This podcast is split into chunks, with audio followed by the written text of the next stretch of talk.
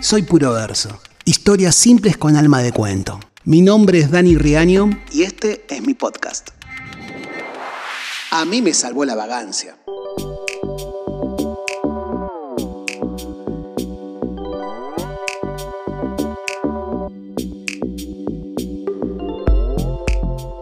Lo confieso, siempre fui medio vago. Ya de chiquito después de jugar odiaba ese momento de guardar los chiches. Me hacía el gil todo lo que podía. Ojo, entendía a la perfección cómo funcionaba el mecanismo, jugar, guardar, pero no quería hacerlo. Y no es que no podía, simplemente me negaba. Solo quería vivir la parte fácil del asunto. Esa actitud seguramente me llevó a convertirme en un gran alumno regular, o sea, del 1 al 10 era un 6. Dueño de un inmaculado talento para dejar todo a último momento. Me agarraba arañazos de esa cima con forma de 6, siempre a punto de caer, coqueteando con la oscuridad, pero no caía. Zafaba, y eso para mí era un montón. Nunca repetí de año y jamás me destaqué en nada. Eso sí, ¿eh? me hubiera gustado saber qué se sentía ser el abanderado, o que algún maestro me felicite delante de mis compañeros por la impecabilidad de mis tareas. Pero la realidad era otra. Yo era de esos que andaban con el guardapolvo sucio, con la carpeta incompleta o con la hoja en blanco en el medio de una prueba de matemáticas. De vez en cuando mi vieja me decía, ¿por qué no sos como Fiorentino? Fiorentino un genio encerrado en un cuerpo de niño. Todas sus notas un 10, te lo juro. Terminaba las tareas una hora antes que el resto. Un ser de otra especie, siempre prolijo, opacándonos con ese blanco brillo enseguecedor de su guardapolvo. Un día trajo a la escuela unas tizas que él mismo había tallado y transformado en rostros perfectos, en piezas únicas convertidas en auténticas obras de arte. Todo lo hacía perfecto y su nombre pasó a ser una pesadilla para nosotros. No había forma de superarlo. Su destino era un puesto en la NASA, el mío incierto. Un día me pregunté, ¿qué hago bien? ¿Para qué sirvo? Eh, la respuesta nunca llegó, pero todo cambió cuando recibí un divino mensaje.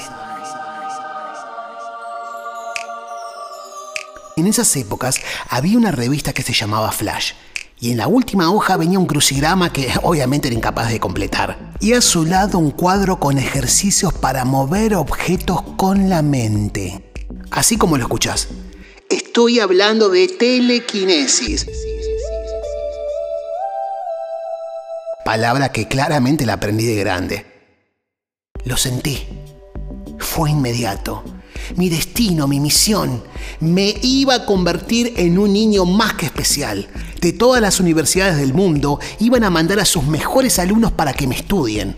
Una estrella única, un ejemplar invaluable, más que fiorentino.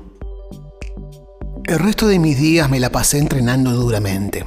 Esperaba ansioso que mi abuelo traiga otro ejemplar de la revista para así practicar nuevos ejercicios. Una vez yo estaba sentado solo en la cocina mirando durante horas la tecla de luz para apagarla con mi poderosa mente. Y mi mamá pasa por al lado. Me pregunta si estoy bien. Yo estaba a punto de lograrlo, no quería perder la concentración, así que no le contesté. Seguí duro como una estatua. Casi que ni respiraba. Creo que ese extraño episodio y otros más similares hicieron que me lleven a un psicólogo. El tipo solo me hacía dibujar.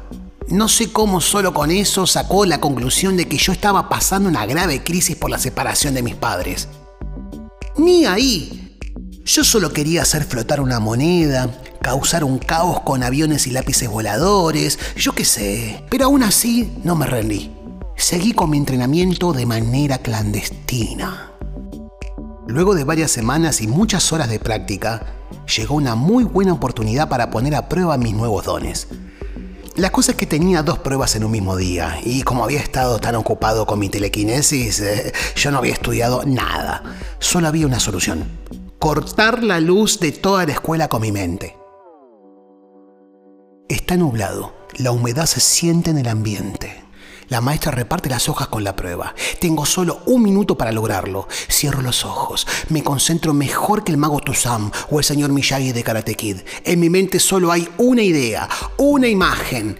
La escuela sin luz y todos saliendo a la calle. Abro los ojos. La prueba ya está en mi pupitre. La puta madre. Miro por la ventana. El cielo está oscuro. Se escucha un enorme estruendo. Un rayo cae en el patio.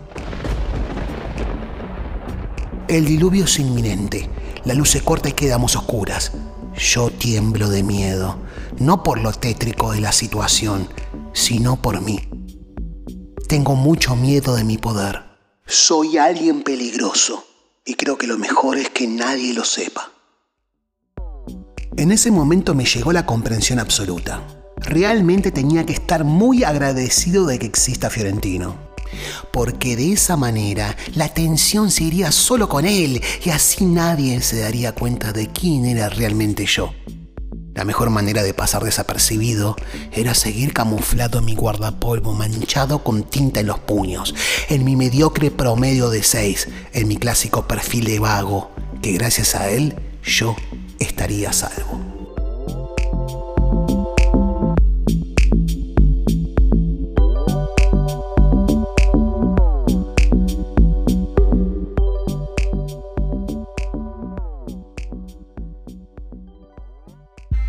Escuchaste Soy Puro Verso. Mi nombre es Dani Riaño y podés seguirme en Instagram como arroba Soy Puro Verso.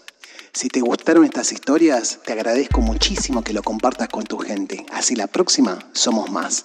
Gracias. Nos vemos en el próximo episodio.